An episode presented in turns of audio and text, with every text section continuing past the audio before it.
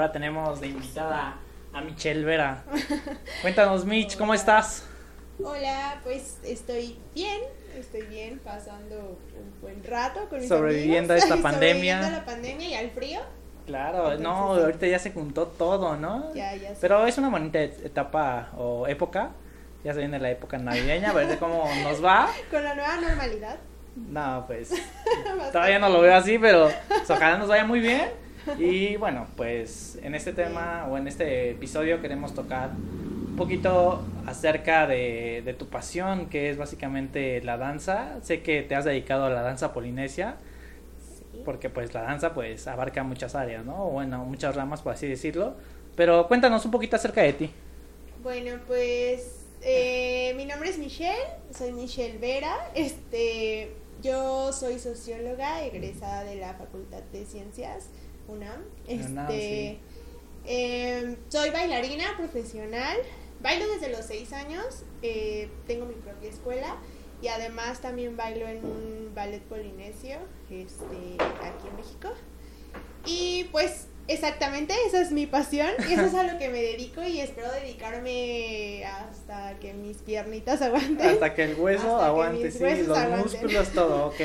Quedó Sí. clarísimo. Sí, entonces pues eso, eso es en general este, lo, lo que hago. Sí. Ah, bueno, eh, profesionalmente este trabajo en eh, Secretaría de Economía, solo trabajo medio tiempo porque pues doy clases, tengo mi escuela, como lo mencioné, y pues eso es lo que me gusta, en realidad eso es lo que me gusta, dar clases, enseñar y, y transmitir lo que yo sé. Qué interesante, ¿no? Dedicarte como a lo que es tu pasión, por así decirlo, y transmitir esa cultura. Y también, pues, por otro lado, trabajar un poquito... De- supongo que de lo que tú estudiaste, ¿no? Sí, Porque claro. también se trata de ejercer un poquito de lo que estudias. que no todos tenemos la fortuna, Sí, pero no. qué bueno que tienes la fortuna. Sí, sí, o sea, al final, este, no era como mi, mi idea dedicarme 100% a ser un godín, porque, no sé, no, no me gusta estar encerrada con- y aparte tener un horario específico y así, soy un poquito más libre. Sí, es pesadísimo Sí. para personas que, Que no son, por ejemplo, sedentarias, ¿no? Ay, sí, no, yo no puedo estar como sentada ahí no sé cuántas horas y... No, y aparte tú computadora. por eso Entonces, haces este... sí. practicas danza por lo mismo, ¿no? O sea, yo creo que tu cuerpo lo exige también y lo disfruta bastante. Sí. Yo eh, te, te conozco desde la prepa y desde ahí yo recuerdo que participabas en, en las porras y también me contabas que la danza polinesia y, Sí. y fue ahí cuando realmente como que empezamos a entablar un poquito de charla y a conocerte un poquito más. Sí, este, en la prepa, bueno, no sé, también, es que en general me gusta hacer deporte. Entonces tenía una obsesión con la película de Triunfos Robados, que es de porristas. Ok, sí, sí, sí. Famosísima, sí. Sí, entonces yo quería ser porrista, era como, ah, yo también quiero intentarlo, quiero subirme, quiero girar, quiero hacer esto. Entonces, pues nada, en la prepa se, se abrió este como equipo de porristas y ya, o sea, yo, yo quería entrar y entré, ¿no? Y al final de clases me quedaba como a, a- a echar mis porras y Sí, a porque creo que era parte, no sé si eran parte un- de los talleres que Ajá, brindaban. Era parte de los talleres, de Ok. hecho. Era parte. Pero recuerdo que sí fue como un taller nuevo. Porque este. Yo, o sea, no lo conocía. En general, yo no conocía hasta como después del segundo semestre o el tercero, no me acuerdo bien. Pero ya fue cuando pues me inscribí y ya. Y en la, en la prepa, pues estuve toda la prepa, lo que restaba en, en porras. Y en la universidad también este, entré al equipo de porristas, no de mi facultad, me fui a otra facultad. Fuiste a mi facultad, o sea, Sí, a la de contaduría, a la de administración, porque al final tenían el, el mejor equipo de fútbol americano, siempre ganaban los búfalos, Sí. siempre, siempre, siempre, y aparte como que era el más cool, o sea, o sea, y, decías, yo quiero Yo pertenecer al mejor, ok. bueno, creo que el mejor tal vez era Pumas, o sea, Pumas, Pumas, pero tenían unos Pero horarios ya inter- que a en mí ya no me- interfacultades ya era otra onda. en interfacultades, pues los mejores eran búfalos. Entonces, pues yo quería estar ahí, ¿no? Y aparte me quedaban los horarios. Era por eso que, que decidí entrar ahí, porque me quedaban los horarios. Era parte como de mis, mis actividades que tenía que hacer de, de la facultad. Y ya me quedé ahí. Y también fui a nacionales. Fui a dos nacionales con los de Búfalos. Y estaba muy, muy padre. O sea, es una experiencia totalmente diferente a la. No tan diferente a la danza, porque al final estás en un escenario, tienes que aprender coreografías, tienes que ser disciplinada, etcétera, etcétera. Y, y es como parte de lo que yo ya hacía, o que yo sigo haciendo más bien. Entonces, por Fue eso un no poquito me- más arriesgado, ¿no? Ah, Siento yo sí, porque, porque esa parte de las volteretas Es, y es una parte de gimnasia que a lo mejor yo no hacía. Y luego estabas eh, hasta arriba de la pirámide, ¿no? Luego, yo, Que- luego flyer, las flyers son las que están Sí. arriba, este, o las que giran, o las que vuelan. que- Voladoras, ¿eh? era, era una voladora. Claro. Y, o también fui base, o sea, yo fui todas las posiciones de, de porras, pero como tal vez soy muy pequeña, eh, pues la posición preferida era flyer, entonces, pues ya, o sea, sí era ¿Y qué tal la adrenalina, eh? No, sí se siente mucha, o sea, y más cuando estás compitiendo, ay no, o sea, sí es, sí, sí, sí impone el escenario, la gente, o sea, sí es una experiencia un poco diferente a, a, a si haces danza, este, porque sí, o sea, ya viene la parte de, de, de, eh, de que te arriesgas físicamente, literal, porque me llegaron a tocar muchas patadas en la cara de, de mis compañeras.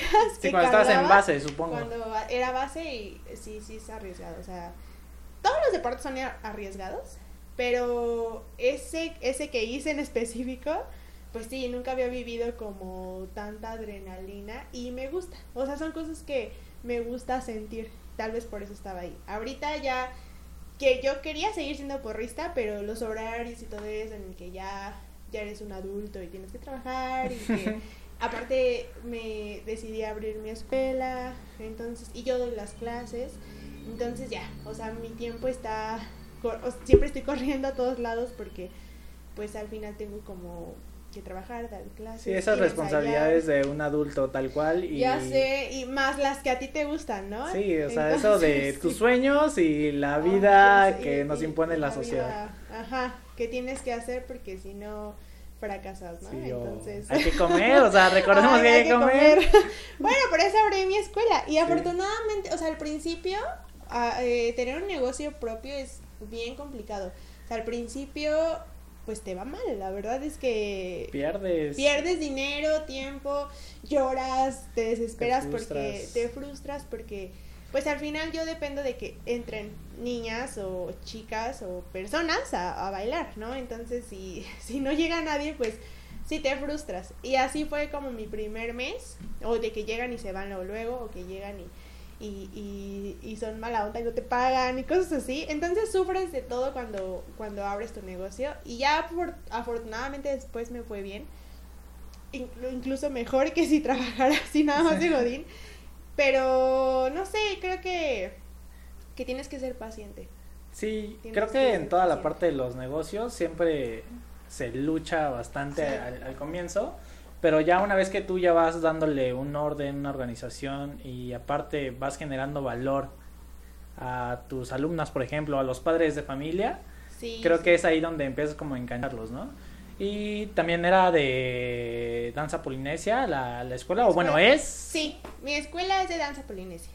Entonces, sí, es, eso es a lo, a lo que yo me dedico y lo que yo sé bailar bien, según yo. Entonces, pues más bien ya tengo, o sea, desde los seis años yo mm, bailo danza. Practicando. Ah, ok. Sí. O sea, ya lleva antes de, Sí, de antes la de- prepa. y- O sea, tú ya todo. llevabas. Antes de la escuela. Claro, sí. Sí, ya, o sea, mi mamá, no sé, o sea, no fue decisión mía, a los seis años, pues yo no tomo decisiones. Entonces, pues, pues ya, desde los seis años. Muy bien. Y realmente creo que admiro eso de, de ti porque yo, a- en lo personal, pues sí, soy un tronco. O sea, realmente la parte de la danza no, no se me da. Y pues muchas veces creo que me mueve más el aire que yo mismo. Entonces, yo los admiro bastante. O sea, me he intentado bailar la parte de cumbias, eh, salsas y más o menos me muevo, ¿no? Pero realmente siento que soy muy arrítmico. O sea, mi cuerpo no, no lo siente y donde sí lo llega a sentir es en la parte de la electrónica, que es que me mueve solo. sí, ya sé, yo también, o sea, en general amo bailar y sí, o sea, todo, todo me mueve, y aprendo rápido, entonces me, me, me encanta, o sea, como dices, la parte de electrónica, yo también como así amo ese género, entonces sí, es como que no necesitas saber bailar, solo sentir la música. Y ya, es lo único que tienes que Claro, pues solo me, me pasa en la electrónica. Y me bueno, también me, me gustaría saber, ¿tú qué les recomiendas a las personas, por ejemplo, ahorita que, que están en casa y que pues a muchos de ellos le- les gusta eh, la parte del, del hula o el taitiano? Este, ¿Qué bueno, primero quiero aclarar que danzas polinesias es eso, es, es hula, que bueno, lo conocemos normalmente como hawaiano, y oritahiti, que lo conocemos como tahitiano. Obviamente hay más danzas porque danzas polinesias estás hablando de un sector de islas en la, Sí, del sur del Pacífico, ¿no? entonces obviamente vas a encontrar más, pero las más comunes o las que más bailamos aquí en México y en general, o sea, las que más Populares, se, ajá, decirlo. se puede decir así, es, es ju- eh, hula y oritahiti y pues y pues nada, o sea, la pregunta era Sí, la, la pregunta va enfocada a qué les recomiendas o qué tips les brindas, por ejemplo, a las personas que ya estaban practicando este arte artístico, tal cual, este, esta actividad artística, perdón. y obviamente, eso te lo pregunto porque yo ayer vi uno de tus videos en donde te pones una botella y empiezas a moverte, a mover la parte de las caderas, pero de alguna manera sin que se te caiga la botella. Eso está como impresionante. Yo lo intenté y que no, no puedo, o sea. se te cayó la Sí, primera. o sea, ni siquiera me moví y ya se me había caído, imagínate. Pues, o sea, lo primero que nada, si, si ustedes ya hacían esta danza y, y están tomando clases en línea, o tienen que ser constantes. O sea, el primer tip que, que yo creo que es el más funcional, ser constantes con su entrenamiento. No dejar sus clases. Si, si hay clases en línea y su profesor o sus profesores pueden darles clases en línea y tú las puedes tomar, porque obviamente también hay personas que tal vez, no sé, no tienen internet o lo que sea, entonces es complicado, este, y las pueden tomar, que las tomen, que sean constantes, que entren a sus clases, que practiquen, este, y que obviamente hagan caso a sus profesores, ¿no? Porque como desde el lado de profesor, yo como est- estoy en los dos lados, enseño y todavía tomo clases. Entonces ya vi- yo estoy viviendo las dos partes de, de la moneda en esta pandemia, en el que tomo clases y de pronto se corta, no se escucha, el, el Zoom no, no funciona, no hay internet o lo que sea.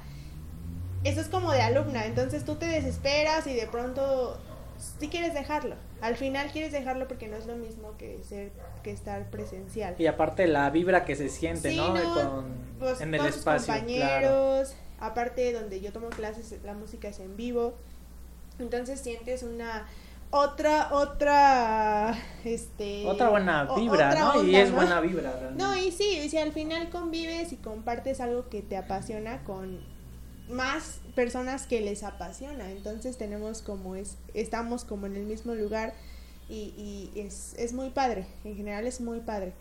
Entonces, no, obviamente no es lo mismo que estar solita en tu casa, porque al final puede que te exijas en tu casa o no, o te canses y no lo hagas de la manera como debieses hacerlo, ¿no?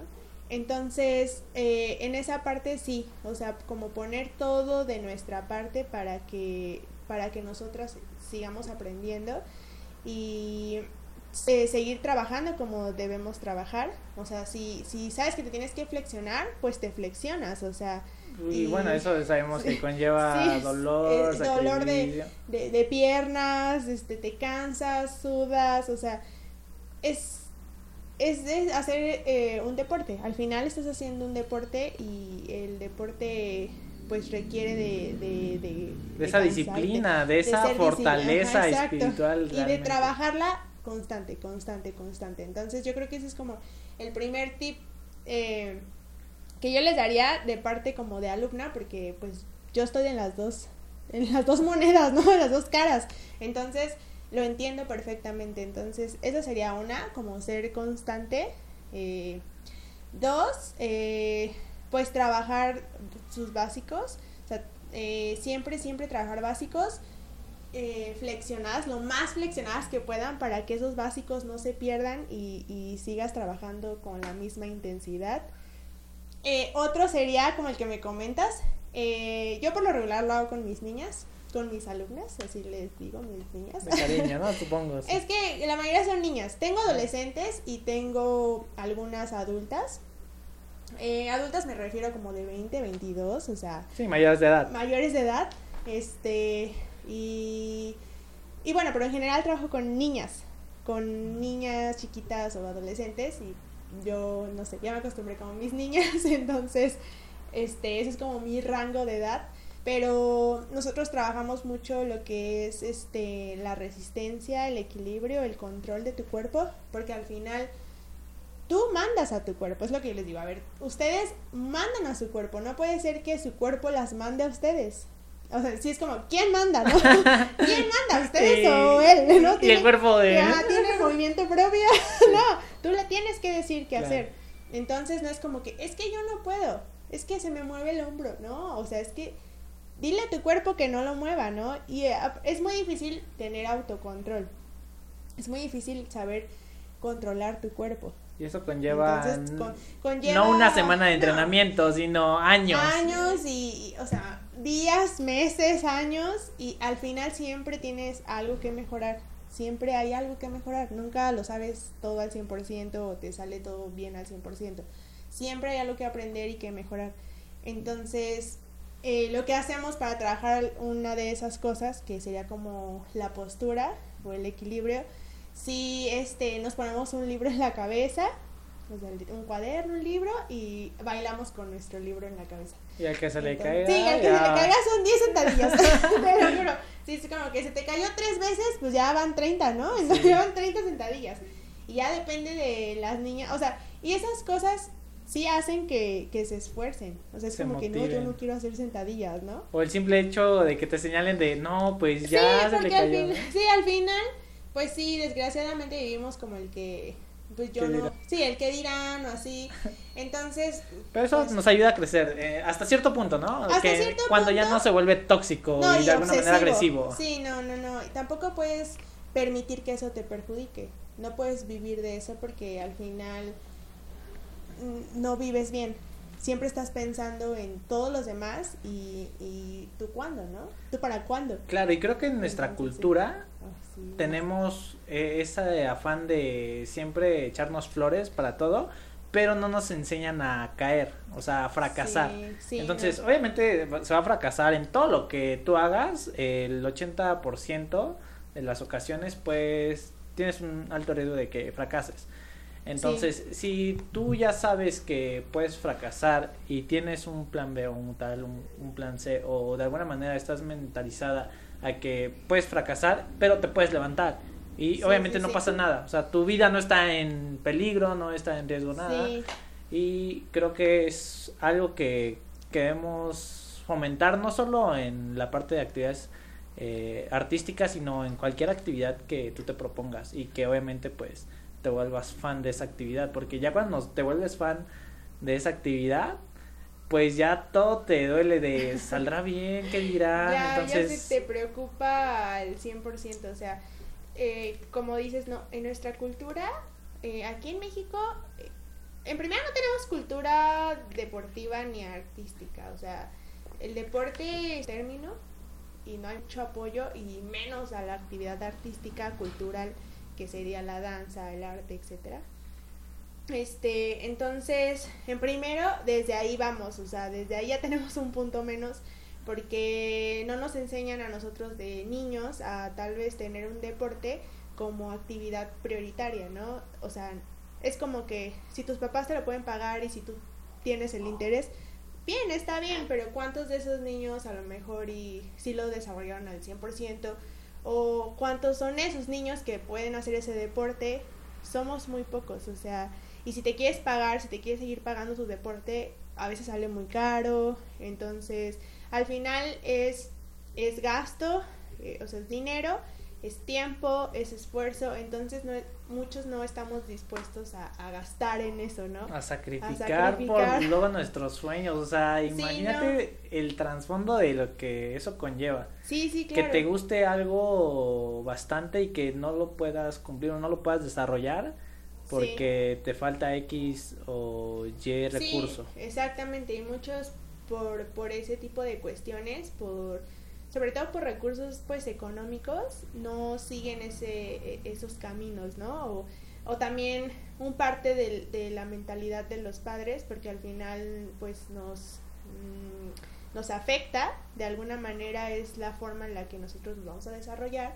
y los padres pues te, te transmiten todo ese tipo de, de pensamientos y si ellos te dicen, pues no, no puedes, porque no sé, porque simplemente porque no puedes, ni lo intentes entonces nosotros no lo intentamos y ya es como que no, pues no me salió o no, pues no tengo dinero, entonces no lo voy a hacer. Oye, entonces sí, no. Y aquí haciendo un paréntesis, ¿a ti qué te impulsó a, continuar con este proceso de, aprendizaje en, la danza polinesia?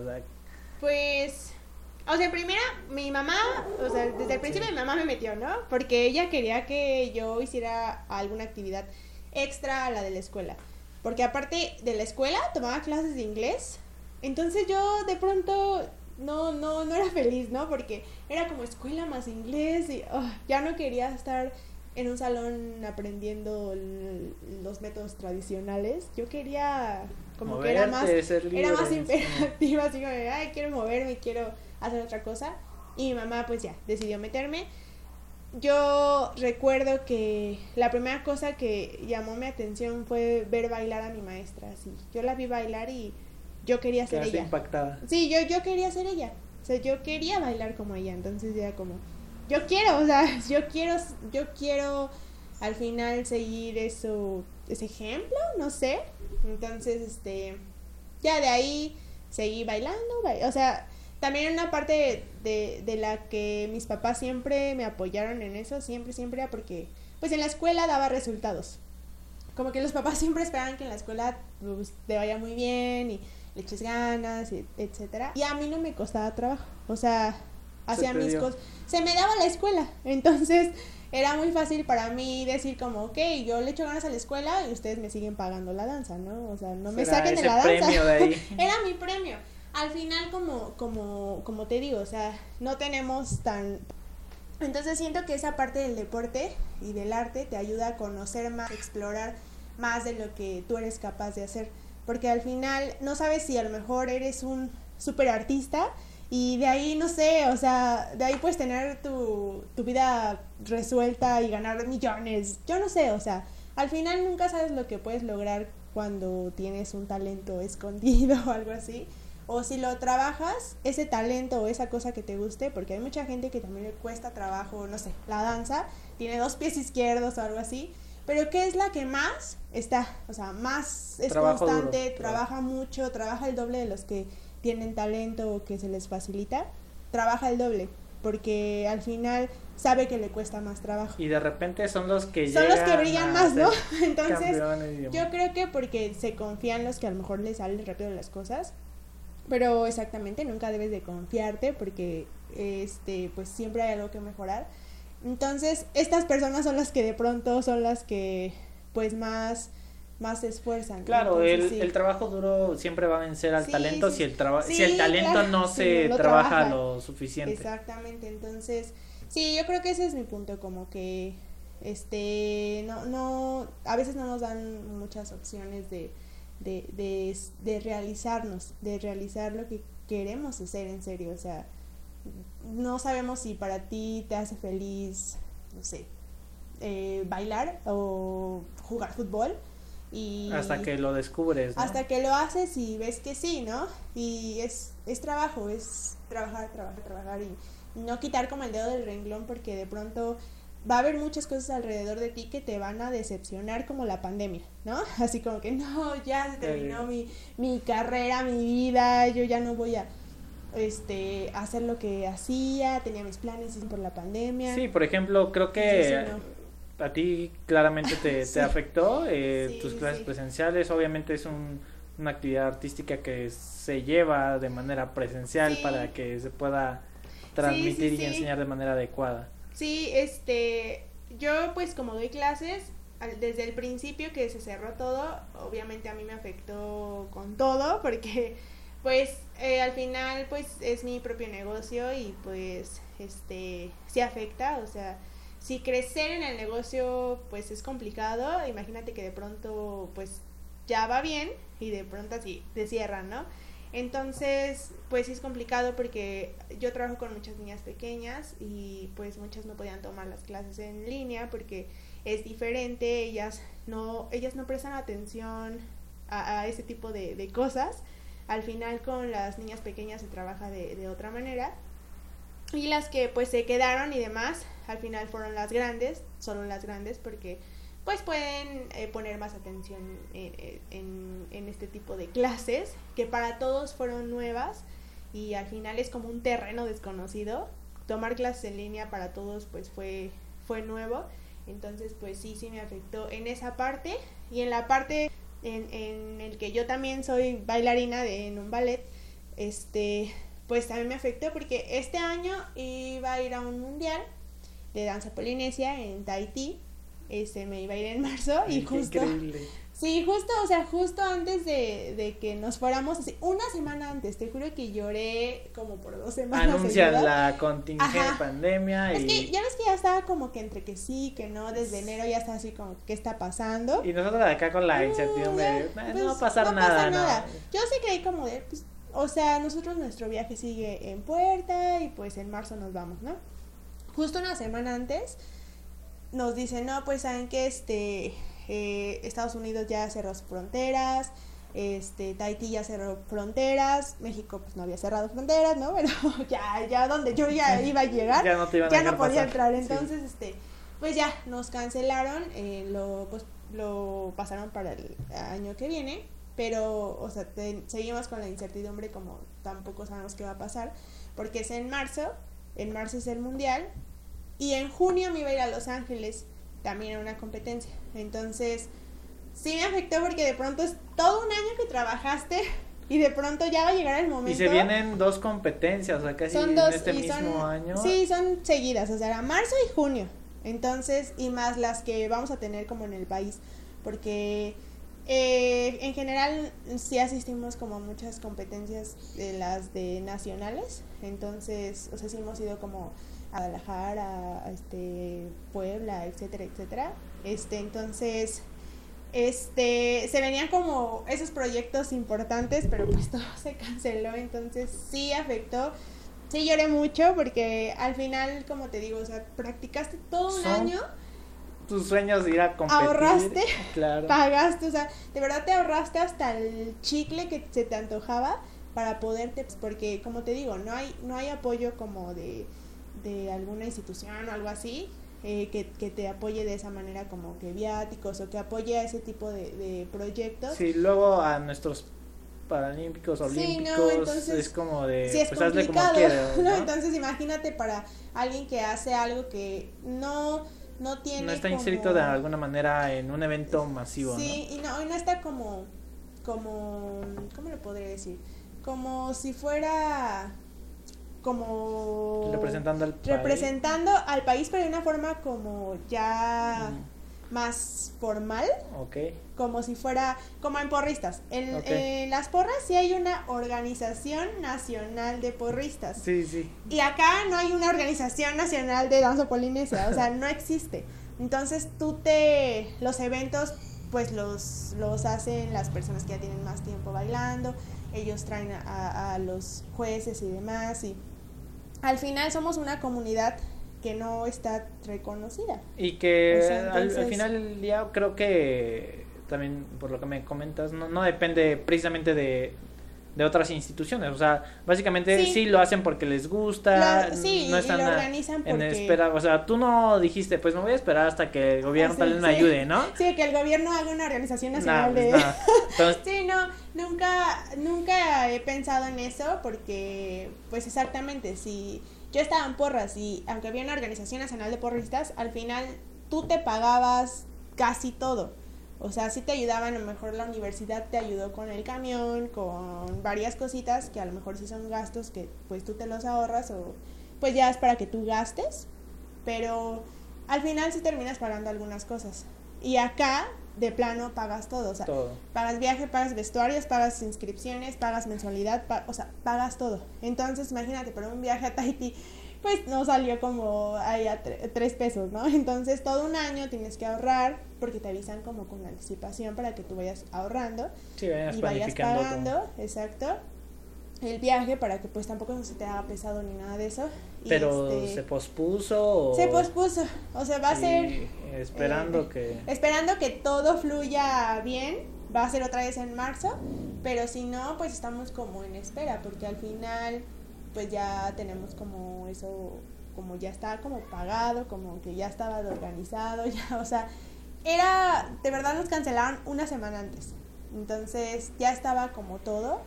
Y al final, pues sí estamos como en espera de, de a ver qué pasa, ¿no? Entonces, pues sí estamos como, ojalá y no, no sé, esto de la pandemia no se, no se alargue mucho más para que pues podamos pues hacerlo.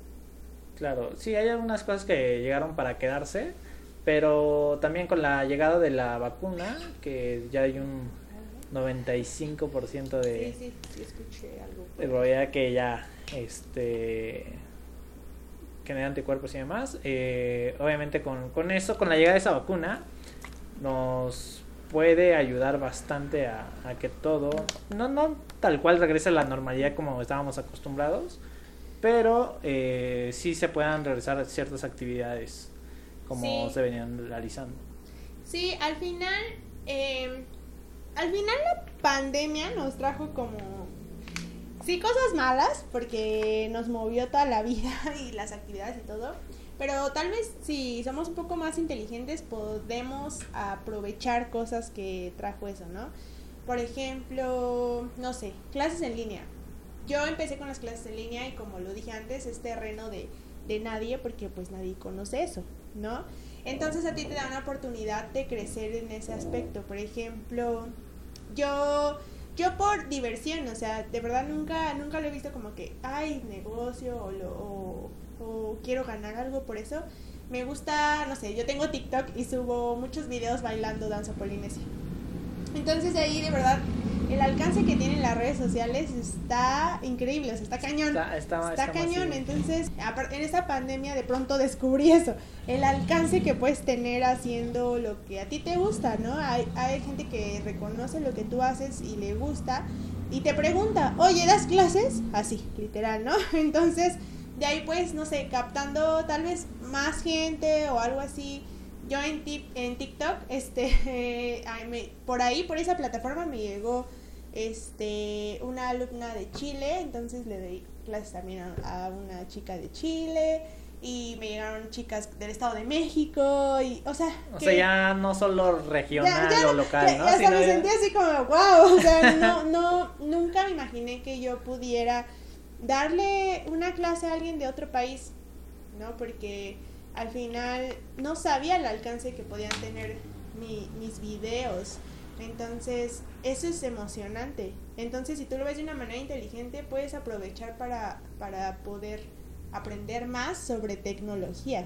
Y está increíble de manera inconsciente, Sí. pero ya cuando empezaste a concientizar este tema del alcance que podías tener, supongo que fue te rompió como ese ese chip que tenías, te puso Sí. uno nuevo y Sí, sí. ya de alguna manera para verlo de- ya más de manera internacional, incluso creo que tu negocio, bueno, este arte que estás tratando de infundir también en los demás o personas que están interesados, es demasiado escalable porque hay muchísimas personas que están interesadas también en estos temas. Yo cuando lo vi dije, ok, está padre.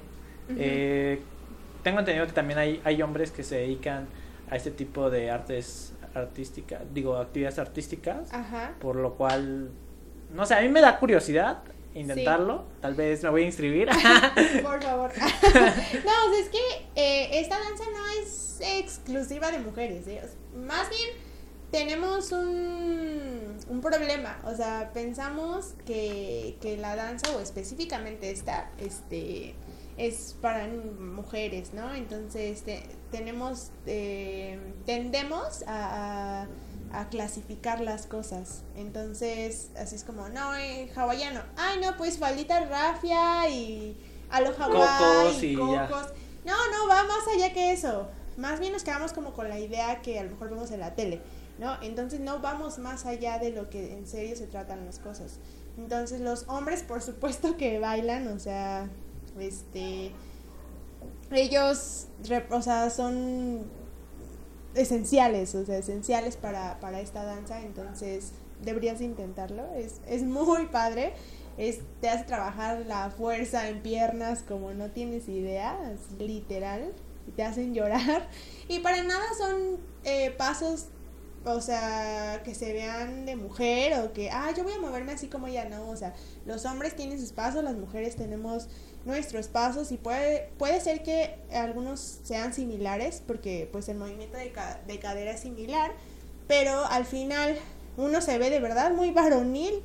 De hecho es como la parte de los hombres tienen que demostrar mucha fuerza, o sea, que se vea varonil, que se vea fuerte, que se vea, mm, no sé, en algunas eh, danzas, por ejemplo, dentro de la, de la danza polinesia existen las jacas, no sé si de alguna vez lo has escuchado, visto.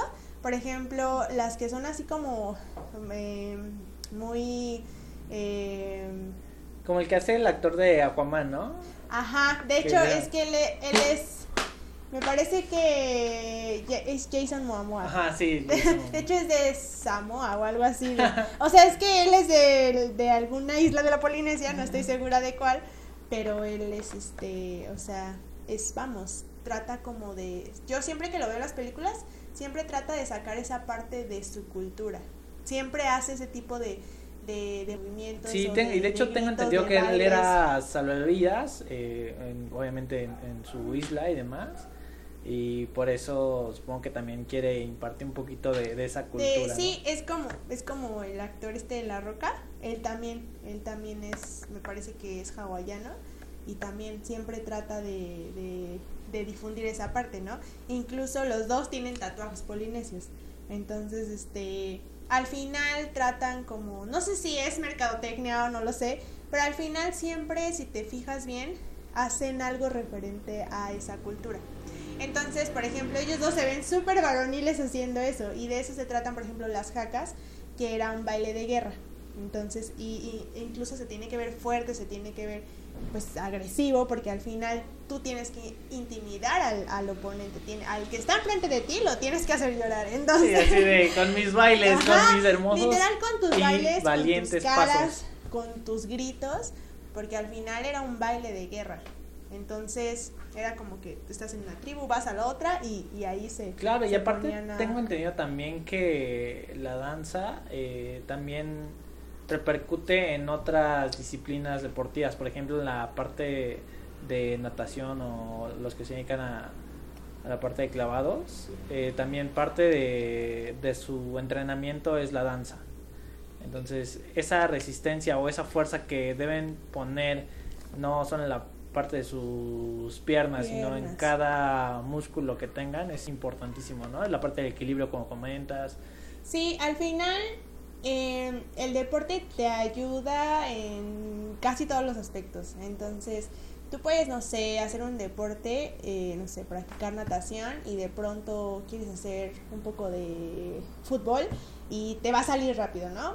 Porque a, a lo mejor ya en natación ya practicaste tu resistencia, tu velocidad, entonces tu equilibrio, tu, o sea, ya ya tuviste entrenamiento de varias de las cosas que necesitas para para un deporte. Entonces, al final es como que un conjunto de todo porque porque trabajas cada parte de tu cuerpo que te ayuda como a, a, a entender rápido lo que te están enseñando. O sea, tu cuerpo ya trae un chip que que, ok, si en la danza, no sé, hago natación y me hicieron trabajar resistencia.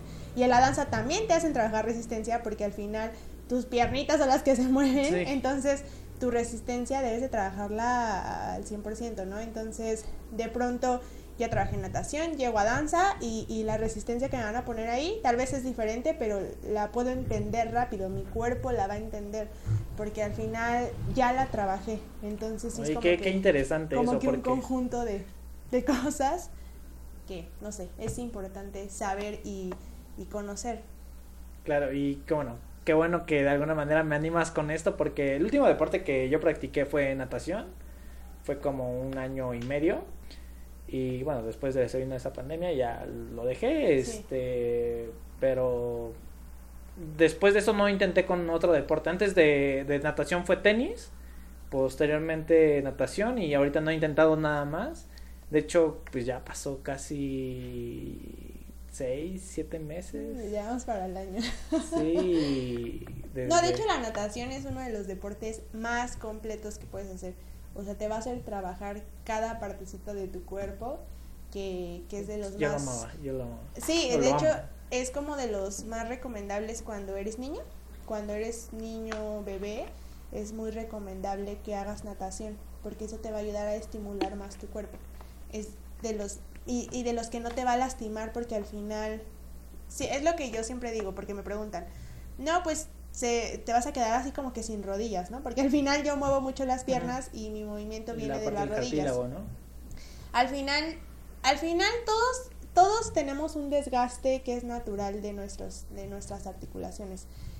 Cuando haces un deporte, obviamente ese desgaste viene un poquito más acelerado. Acelerado. Y si no lo haces de una manera correcta, o si no te enseñan una buena técnica, si no te corrigen, ese desgaste va a venir al doble.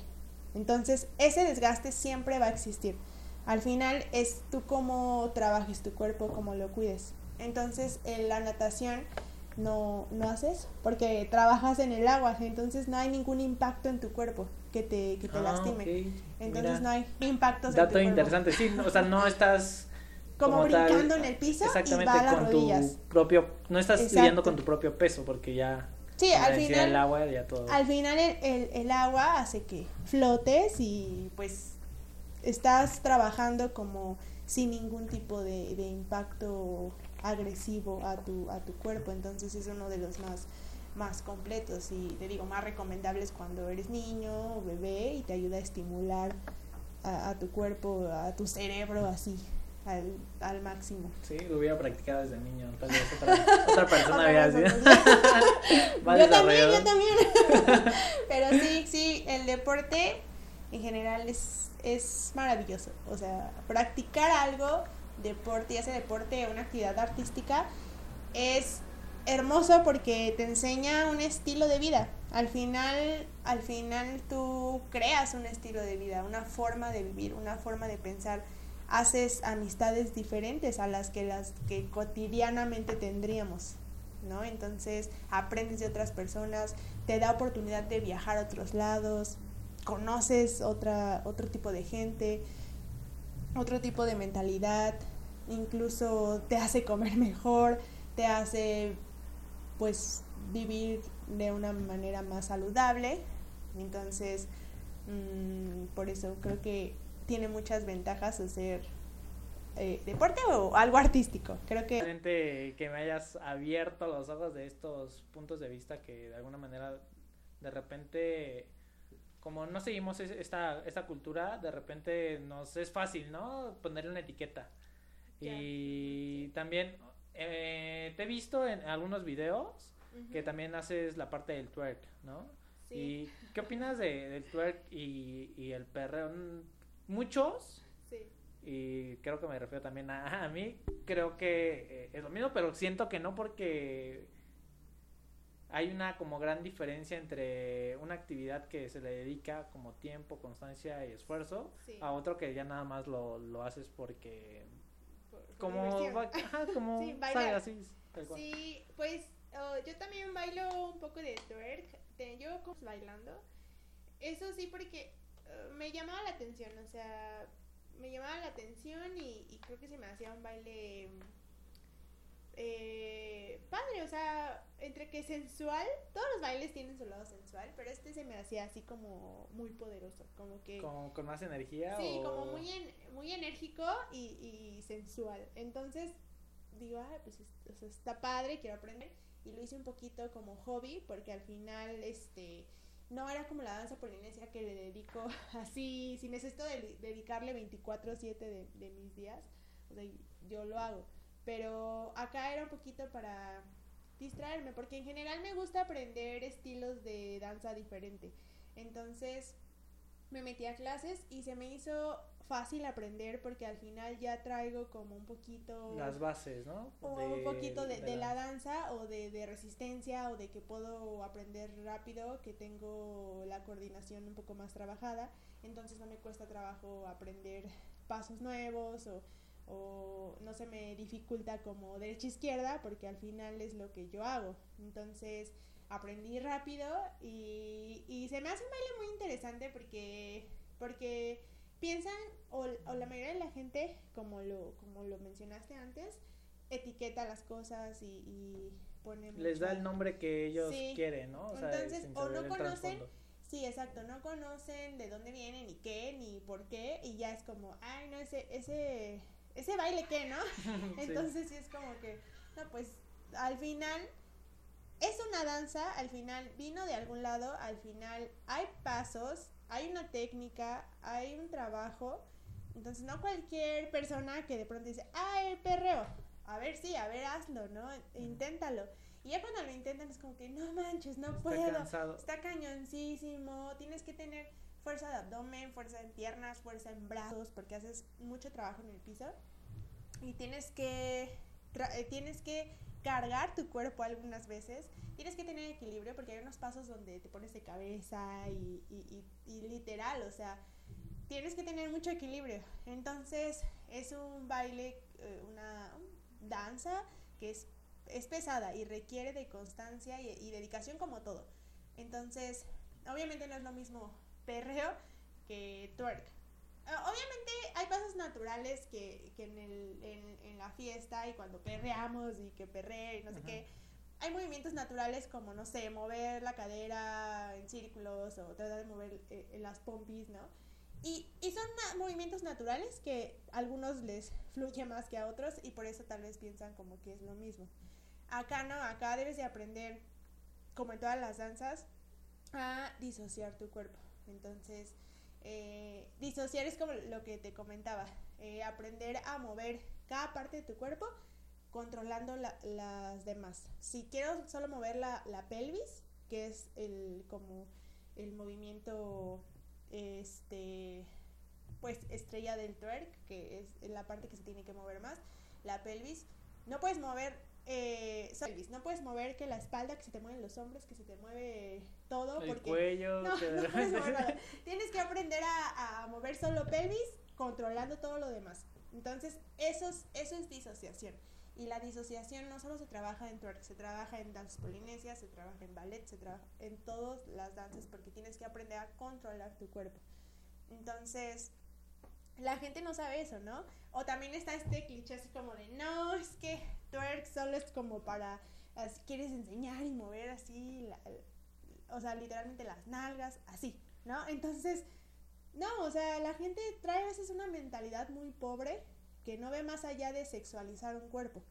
Entonces, este... Sí, ya cuando lo sexualizas está muy cañón. E incluso si no haces como tal violencia ni nada, pero contribuyes a esa, a esa cultura de ignorancia, por así decirlo. Es ignorancia, al final la gente ignora muchas cosas, o sea, yo también ignoro muchas cosas y no por eso voy a dar mi opinión sin, sin tener fundamentos que, que avalen lo que estoy diciendo. Y la gente por lo regular no les importa, es como, ay, no, eso qué, o es un baile de, no sé. Cualquiera lo hace. De cualquiera, o de, o cualquiera lo hace, o, o, o ya eres loca ya eres loca por bailar eso. O por qué enseñas, porque al final en twerk usas pues ropa corta, shorts, shorts muy cortos, o sea, tops, en general. Y seguro es por eh, también, o sea, por la parte de la comodidad, comodidad, sensualidad, comodidad, son varias cosas, ¿no? Sí, al final que- es un baile sensual, tienes que estar cómoda,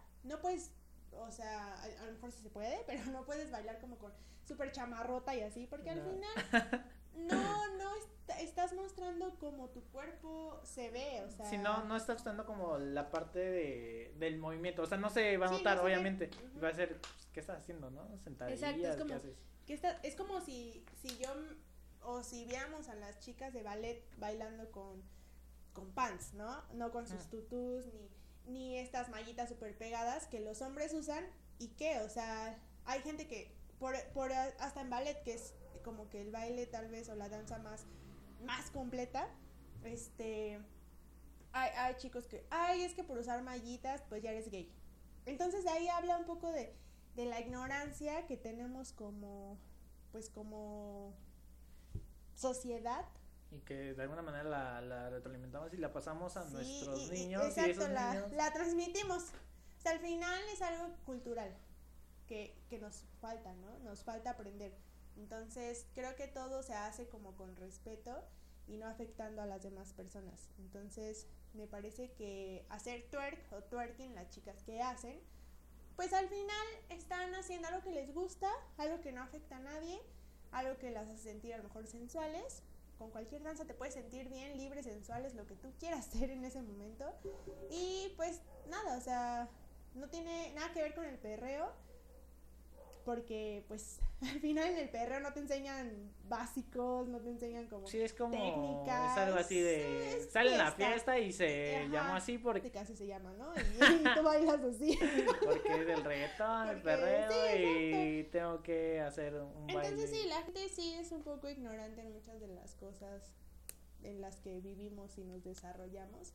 Y en vez de informar, informarnos y no este estar como haciendo este como ya se me fue la palabra, pero estar como ahí criticando o estar haciendo esas esas críticas que no ayudan para nada, pues debería como de informarse un poquito más, ¿no? Entonces, creo que Sí, estoy de va. acuerdo contigo. Realmente creo que el opinar sin tener fundamentos, como comentabas, Sí. hace bastante daño y no solo como a la persona a la cual le estás dirigiendo como las críticas, sino en general a tu persona y a las personas que te rodean, porque tú como persona quedas mal.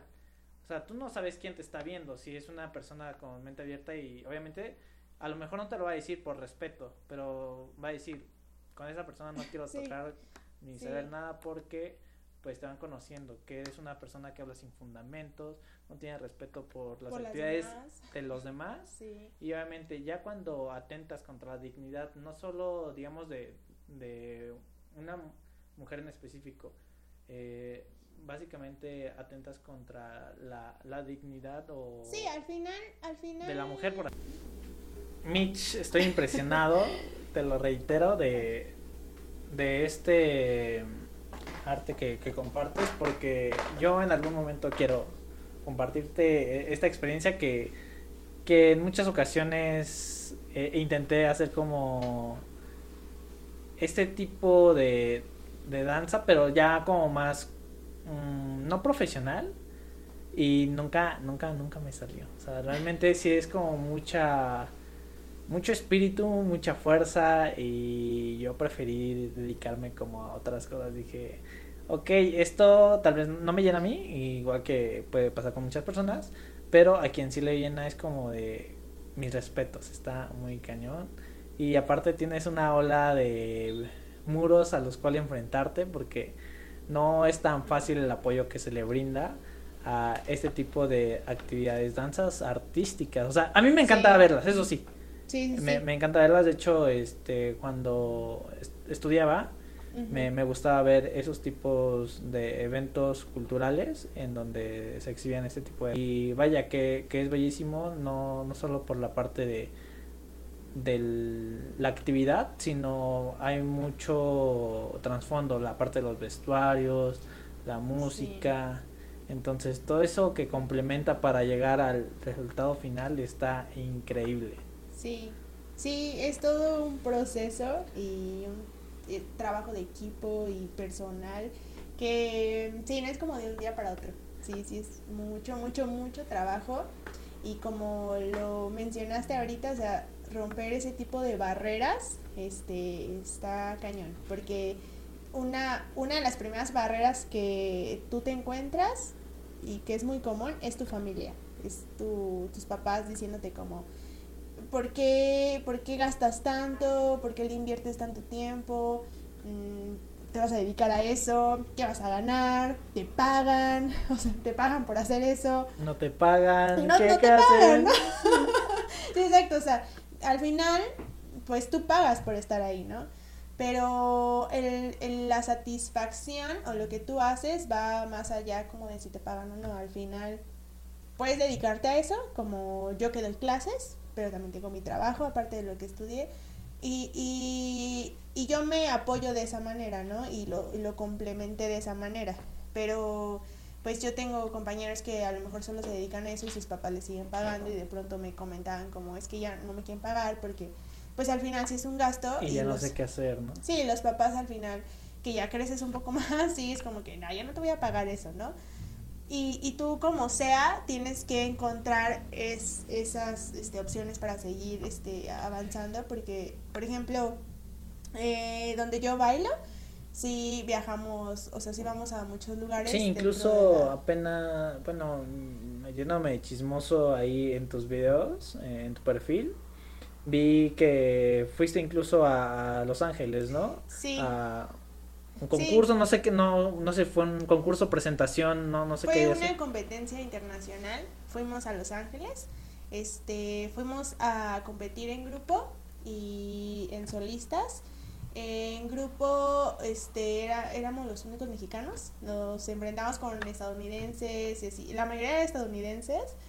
Y pues allá tiene un nivel fuertísimo. O sea, en Estados Unidos hay un nivel de danza polinesia cañón. Porque al final muchos de esos son personas que emigraron o sea, a este país y de pronto son personas incluso nativas de, de no sé, de Tahití o de Hawái o etcétera. Entonces han formado equipos allá y eh, nivel así cañón, o sea, eso es tan cañón, ¿no? Hay grupos muy fuertes en Estados Unidos. Nosotros competimos eh, en categoría profesional como grupo. Eh, quedamos en segundo lugar. México quedó en segundo lugar. Oye, qué increíble, Sí, ¿y de cuántos este, equipos? Pues éramos demasiados, o sea, fue una competencia grande. Es sea, que int- obviamente internacional, eh, sí. Sí. hay bastantes equipos Sí. y bueno, supongo que ya no te preocupaste por el número, todo, solo te enfocaste en... En, en hacer bien mi, mi, mi trabajo. Sí, ¿no? Básicamente, y luego coordinarse con Eh, eh, las aparte, demás personas. Coordinar, por ejemplo, yo donde bailo so- es un grupo grande, somos casi 100, entonces el trabajo que pues hace mi profesor es bastante admirable porque al final somos un montón, hace un buen trabajo.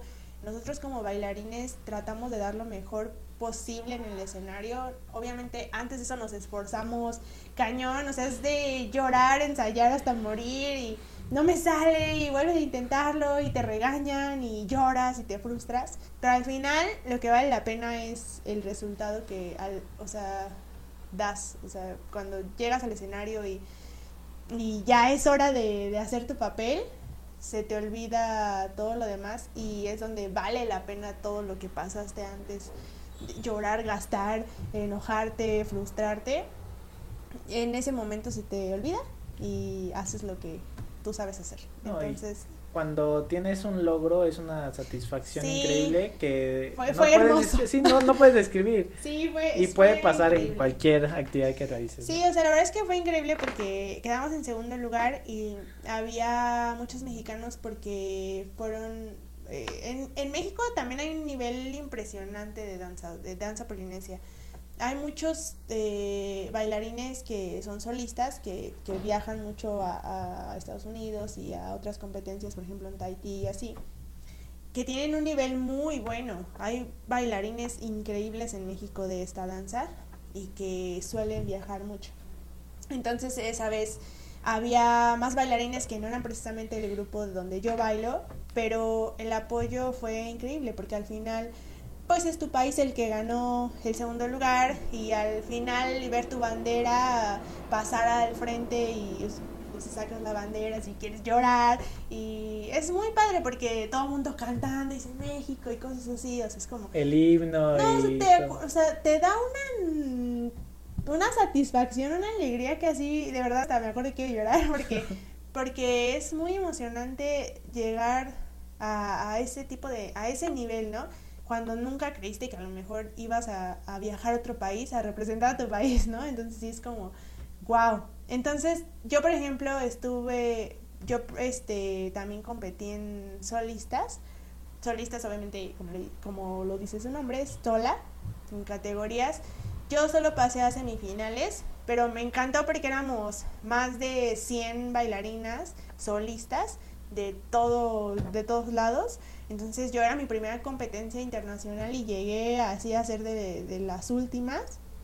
Y me, o sea, me encantó, ¿no? Yo me fui feliz porque igual y sí, ganar algún premio, pues sí es, es, es muy padre, pero hacerlo, no sé, en ese nivel y que hayas llegado como tan lejos y saber que diste lo mejor posible en ese momento, es súper satisfactorio, o sea, es muy, muy, no sé, es, es algo que no, no te crees, o sea, terminas de bailar y sales y lloras y abrazas a tus compañeras y, y así, o sea, terminas y, y si, imagínate, si al final ganas, pues todo se vuelve una locura, o sea, sí, sí, el trabajo vale la, la pena, sí, increíble.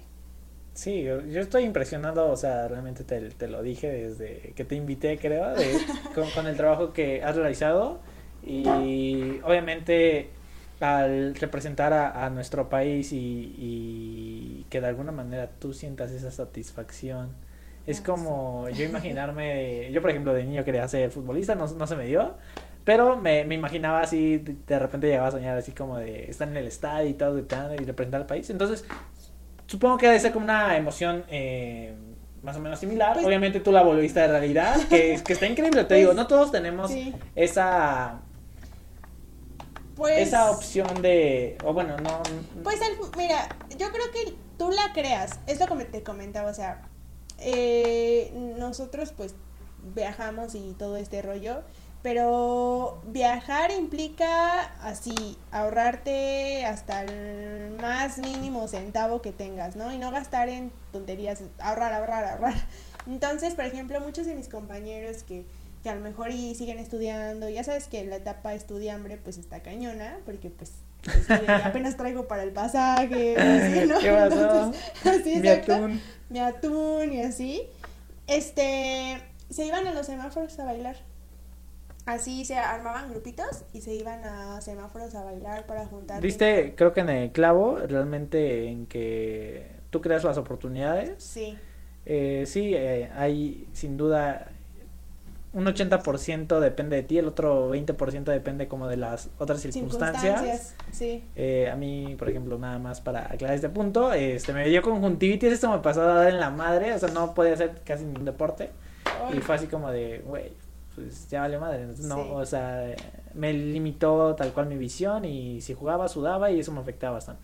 sí. Entonces, sí te digo, hay algunas cosas que sí dependen de Sí, ti. que, que no están en tus manos. Y, pero- pero yo, yo estoy, este, agradecido con que la vida me haya llevado también por otros caminos, conocí otros deportes, me agradan bastante, no, no tanto para dedicarme a, a ello, sino para simplemente disfrutarlos como hobby.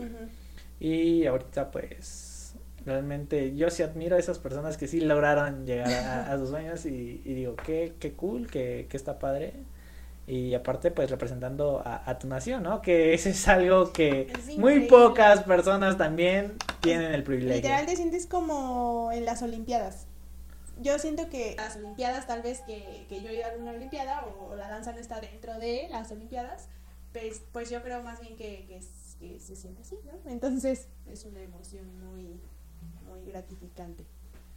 Sí, me parece muy interesante, sobre todo el, el ejercicio que puedes llegar a generar dentro de, de esta actividad artística, porque no está considerada como tal, tal vez como un deporte, No, sí. porque es más como un arte. eh, una actividad artística tal cual. Y para eso también, eh, un dato curioso que, que chequé antes de, de todo esto era que las danzas polinesias, por ejemplo, eh, el hula significa tal cual danza. Hula. Hula. Sí, sí, es como el ori. Ori es bailar. Por ejemplo, ori tahiti pues es bailar. Entonces, este, sí, o sea, el significado mm, es precisamente eso. Y está interesante, supone que nosotros a veces decimos, vamos a danzar hula, ¿no? Y este como, vamos a danzar, danzar. entonces- Danzar, baile. Sí, o sea, es que más bien así se llama, o así, o sea, así lo nombraron, no sé, no estoy muy segura de cómo, cómo decirlo, pero ese es como el nombre, no importa si el significado sea baile o danza, ¿no? Entonces, así se llama, entonces, pues, no, no, no lo traduces en español como danza, danza, baile, entonces sí es como, es danza ori. Sí, voy a practicar ori. Ajá, Y exacto. voy a practicar hula. Sí, y exacto. listo, o sea, ¿no? sí, eso. No, hawaiano. O sea, ese es el nombre común y del que, o sea, todos eh, lo tenemos más en nuestra cabecita, hawaiano, ¿no? Y hawaiano para nosotros es Lilo y Stitch o Moana ahorita, ¿no? Entonces, no, no, no, no es así. O sea, hay diferentes tipos de danza o de, sí, de danza dentro de todas estas danzas polinesias y, y no, no es como que todas se llamen hawaiano. Entonces, Claro, y aparte parte de, de la idea de, de que para cada danza también cambia el vestuario, la Sí. música, los movimientos, que bueno, en algunos predomina la- el movimiento de, de cadera, ¿no? Muchas veces lo pueden llegar... casi en todas. Sí, y muchos tal vez este lo podamos o, o lo pueden también confundir con la danza árabe, ¿no? Que Ay, sí, de puede- hecho ese es como uno de los conflictos, lo que más me ha conflictuado en esta vida que es como, ah, tú bailas como Shakira, ¿no? Y así, no, yo bailo como Shakira. Ella baila como yo. Ah, sí, ella.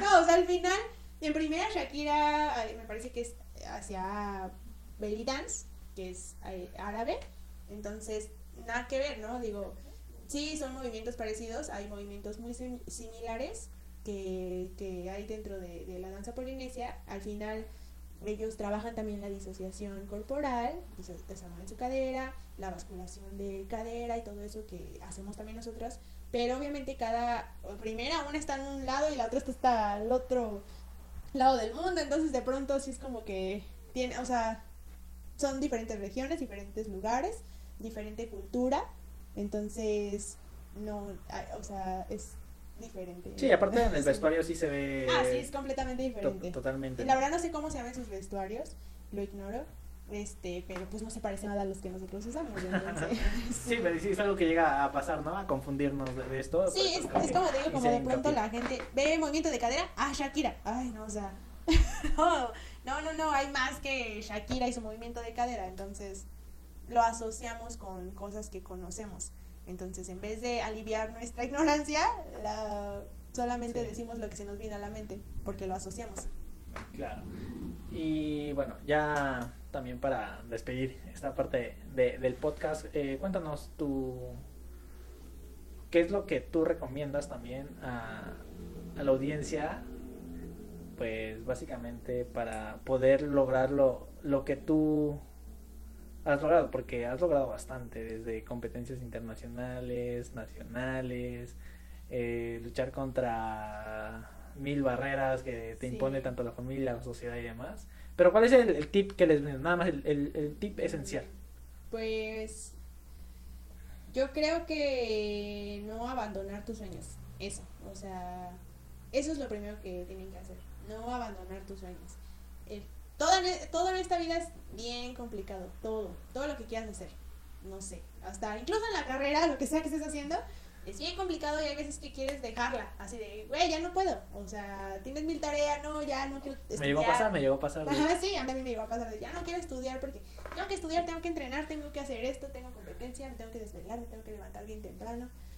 Es súper estresante. Creo que, pues, eh, para lograr algo debes de trabajar y esforzarte y no quitar el dedo del renglón, así ser súper constante. Que sí, sí te puedes bajonear y tener momentos tristes y llorar y querer abandonar todo, Y sí, pues... Después a continuar, ok. Puedes llorar un poquito, si quieres llorar toda la noche, bien, pero al otro día tienes que levantarte porque al final sigues vivo. Entonces, no puedes abandonarlo nada más porque sí. Claro, que yo sepa, o sea, no, solo es la parte del trabajo y, y pues también este arte que, que realizas, sino también que ahorita creo que estás haciendo un posgrado, ¿no? O bueno, lo, iniciaste, entonces son varias cosas. Y de, hecho, a lo mejor sí puede sonar cansado, eh, pero también hay una satisfacción dentro de ti al no estar jugando con tu tiempo, ¿no? Porque al final sabes que va a rendir frutos y no, y no porque lo veamos como de, ah, ok, voy a tener un mejor trabajo. Tal vez, ¿no? Sí. Pero